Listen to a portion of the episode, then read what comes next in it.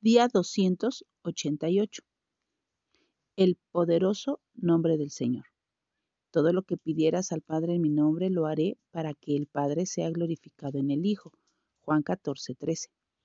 Como creyentes podemos orar en el nombre de Jesús, lo cual simboliza nuestra relación con Cristo y nuestro derecho de acercarnos a su trono de gracia debido a lo que Él hizo por nosotros en la cruz.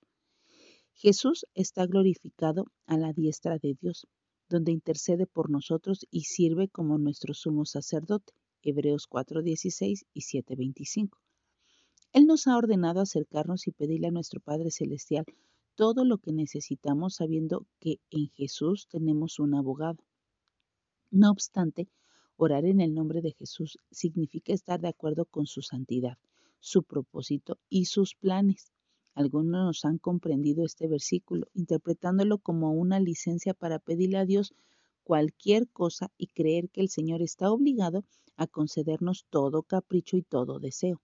Sin embargo, lo que Jesús expresa realmente es que al clamar en su nombre hacemos nuestra petición según su voluntad y su carácter. Primera de Juan 5:14. Orar en el nombre de Jesús es un asunto serio y una bendición incomparable. Su nombre es la seguridad de que tenemos que Él conformará nuestras oraciones a su imagen y que disfrutaremos la certeza de una respuesta. Tengamos la seguridad absoluta de que nuestras oraciones son oídas y Dios las responderá. Que nuestra oración hoy sea.